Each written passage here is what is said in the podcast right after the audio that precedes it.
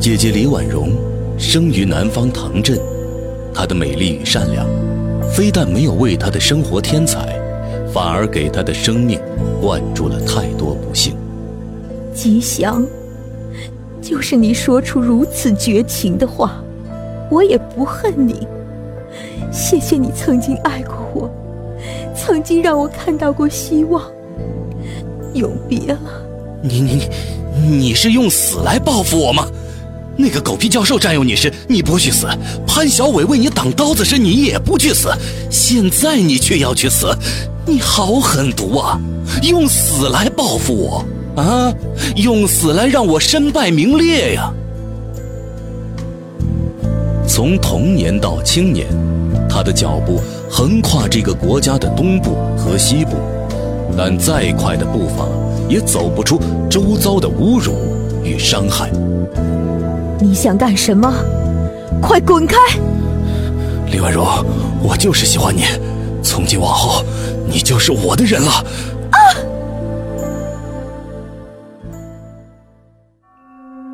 爱他的无一逃脱厄运，他爱的却伤他深入骨髓。到底发生了什么？是什么夺去了我的孩子？是你自己不要这孩子的吧？不然，你怎么会吃这么多的堕胎药呢？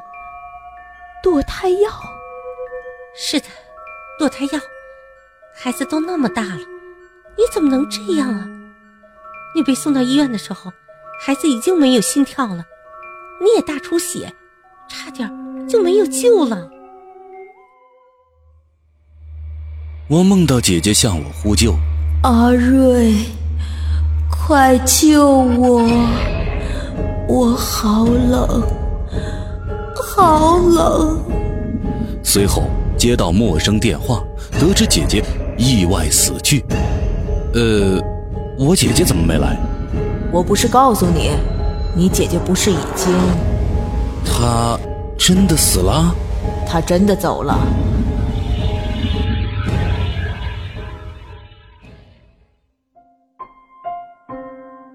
我只身来到云南香格里拉，那是姐姐最后的栖身之所。我沿着澜沧江一路寻找，执意要让姐姐入土为安。这一路追寻，既是寻找姐姐的遗体，更是还原了姐姐短暂却悲情的一生。这并不是一个恐怖的故事，它只是一段现实的生活。但是，现实生活。比任何虚构的故事都要更恐怖。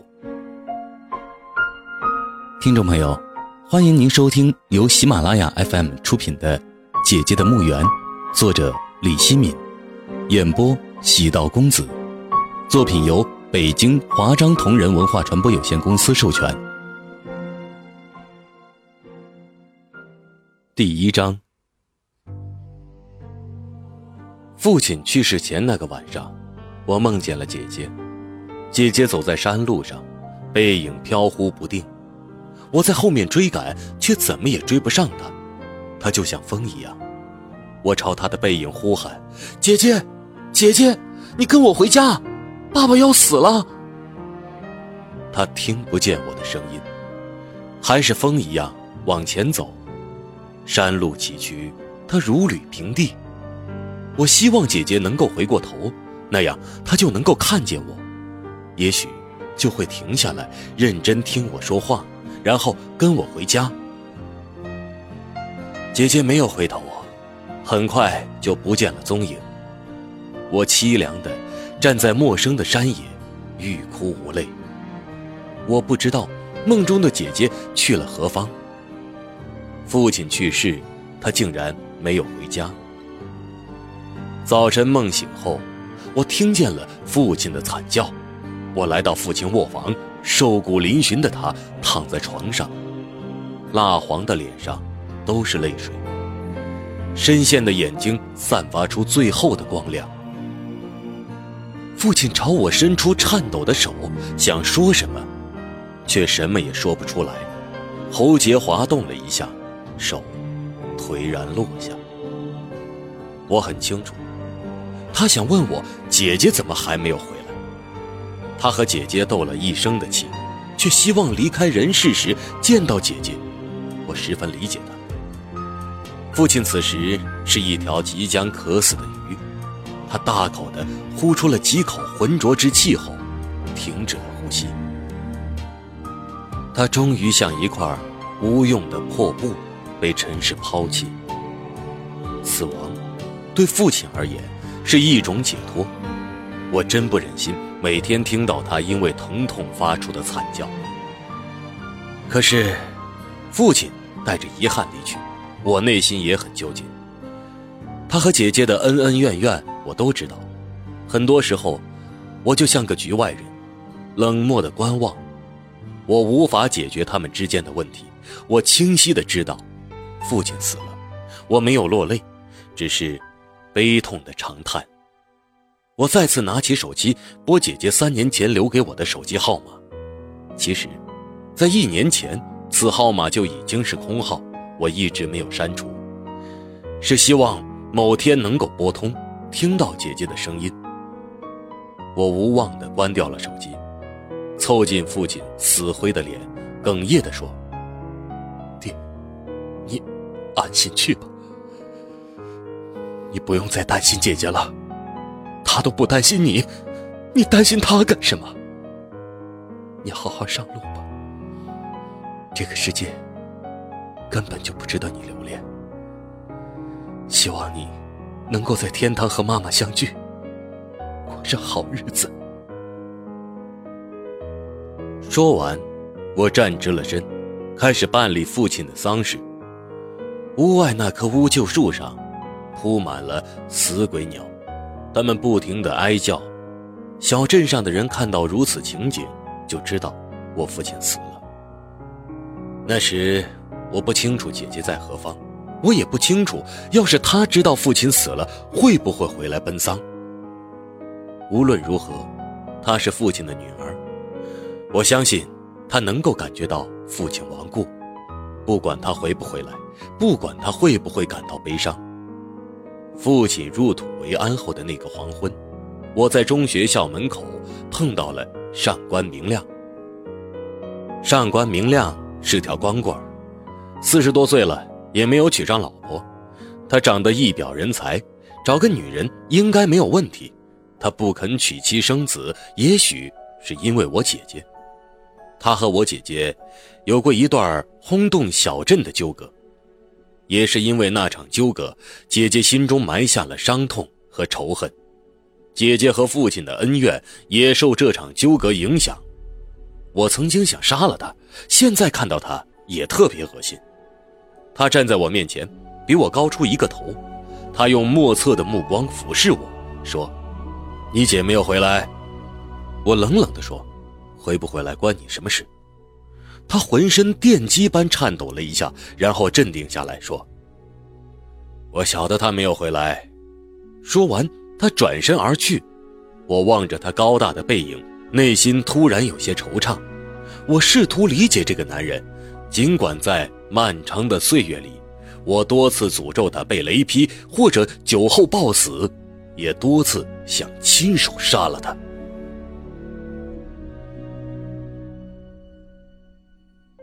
我是唐镇中学的体育老师，在人们眼中是个头脑简单、四肢发达的家伙。我的学生都喜欢我，就是枯燥的体育课，我也会用生动有趣的语言给他们讲解。有些学生对我说：“吕老师，你不去教语文，简直太可惜了。” 我只是笑笑。我承认，姐姐对我的影响很大。我也像他一样喜欢舞文弄墨，我经常会在网上写些东西，满足自己的虚荣心。有时因为上网太多，我老婆黄七月就会不停地数落我。我不怕老婆埋怨，却怕看到女儿惊恐的目光。女儿李雪花才五岁，每次我和老婆吵架，她就会躲在一边，惊恐地看着我。我会突然心痛。停止争吵，安慰他幼小的、容易受伤的心灵。黄七月也是老师，她在唐镇中心小学教数学，她是个脚踏实地的女人，对我姐姐有很大的看法。在她眼里，姐姐是个不切实际的人，是个幻影，是一阵风。黄七月多次预言姐姐没有未来，什么也没有，到头来就是一场空。我说谁到头来不是一场空呢？谁又能不死呢？黄七月蔑视的说：“我胡搅蛮缠。”姐姐在我面前是坏榜样，黄七月不希望我也成为女儿的坏榜样。我的确没有她的理性，理性的她经常会让我无所适从，甚至陷入现实冰冷的深渊。我在为姐姐辩护时，心里其实也没点儿。我无法判断姐姐的正确与错误，我是个矛盾之人。姐姐对我影响深刻，我又怕成为她那样的人。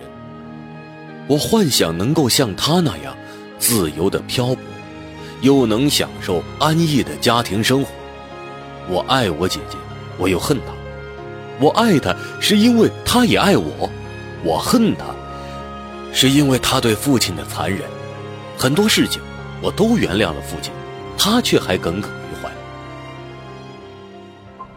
您正在收听的是由喜马拉雅 FM 出品的《姐姐的墓园》。父亲过世两年后的那个春天，雨水丰沛，湿漉漉的唐镇充满了霉烂的气味。我不喜欢雨季，我感觉每一寸皮肤都在发霉，浑身瘙痒。那天上午，天上飘着细雨，我的右眼皮不停地跳，像是不祥的预兆。我在不安的情绪中接到了陌生的电话，电话中一个嗓音沙哑的女人告诉我，姐姐死了。我呆呆地站在雨中，锋利的长矛刺中了心脏，我无法呼吸。过了许久。我的泪水才奔涌而出。我姐姐死了，我姐姐死了。我不知道她为什么会死，我也不知道她为什么会死在那遥远偏僻的西部山地。这些年来，姐姐偶尔会突然打个电话给我，她知道我的手机，而她的手机号码总变。永远不会告诉我她的行踪和一切关于她的事情。为了让她能够找到我，我一直没有变换手机号码。每次她打电话给我，都不会有太多的话。她在另一边静静地听我说话，我还没有说完，她就会突然挂断电话。我打过去，他也不会接了。他只是想听到我的声音，证实我还好就行了。他心里记挂我。父亲过世后，他来过一次电话。我告诉他父亲的死讯时，我不清楚他的表情。电话那头的沉默让我恐惧。我一直都在等他的电话，只要他能够来电话，哪怕不说一句话，我也知道他还活着。我心里也同样牵挂着他。我没有想到。等来的是陌生人的电话，而且是关于他的死讯。我说不出的内心悲痛，觉得无力。我抓不住姐姐，就像抓不住那一缕风。我决定去寻找姐姐的死因，去把她的骨灰带回来安葬。我不能告诉黄七月，如果告诉了他，他一定不会让我去西部山地。我请好假后，准备偷偷离开。那是个微雨的早晨，空气中还散发着霉烂的气味。我没有胃口吃早饭，我装得若无其事的样子，看着黄七月母女吃饭。黄七月边喝粥边用异样的目光瞟我，她说：“你怎么不吃啊？”我笑了笑说：“呃，呃，不不。”他说。你笑得好假，我是笑得好假。本来我应该哭的，我姐姐死了，我怎么能笑得真实呢？黄七月说：“我真是越来越看不懂你了。你吃也好，不吃也好，我也没有力气管你了。”我无语。黄七月和女儿吃完早饭就离开了家，他送女儿去幼儿园，然后再去学校。黄七月和女儿走出家门后，就一直没有回头。我心里特别伤感，有种生离死别的味道。我很快地收拾好行李，提着行李箱，匆匆地离开了家。快到汽车站时，我又碰见了上官明亮。上官明亮挡住了我的去路，猎狗般闻了闻我身上的气息，说：“ 呃，李瑞，你是去找你姐姐啊？”见到他，想到死去的姐姐，我愤怒地说：“你给我滚开！”他没有滚开，还是站在我面前，敏感地说：“是不是他发生了什么事情？”我说：“滚！”他终于闪到一旁，让我经过。走出一段路，我回头望了望，他还站在那里注视着我。我突然想，他是否还恋着我姐姐呢？他至今没有婚娶，是不是因为我姐姐？我突然朝他吼道：“我姐姐死了，你满意了吧，王八蛋！”他的身体摇摇欲坠。过了会儿，上官明亮狂笑道：“他怎么会死？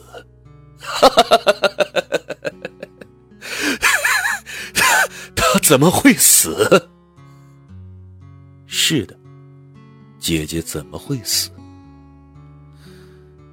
我从来没有去过那么远的地方，从唐镇坐汽车到县城，又从县城坐火车到江西南昌，再从南昌坐火车到昆明，接着从昆明坐长途汽车到香格里拉，一路上走了好几天，疲惫不堪的我被扔在迪庆汽车站。此时已是黄昏，阳光还是那么强烈，天是那么蓝。蓝得让我昏眩。在这陌生之地，我内心忐忑不安，有种无依无靠之感。姐姐当初来到此地时，是不是也有这种感觉呢？我不得而知。我打开了手机，一路上我的手机都处于关机状态，我不敢开机。如果开着手机，黄七月会把它打爆。她是个不依不饶的女人。打开手机后，手机屏幕上出现了许多短信，都是黄七月发过来的。他用手机短信反反复复地问我去了哪里，为什么不告诉他就出走，是不是和哪个女人私奔了？开机后赶紧给他回电话，他很担心，十分愤怒，还有怒骂和哀求。我没有心情应付他发来的手机短信，我想回去后。再和他解释，尽管这样对他极为残忍，也是莫大的伤害。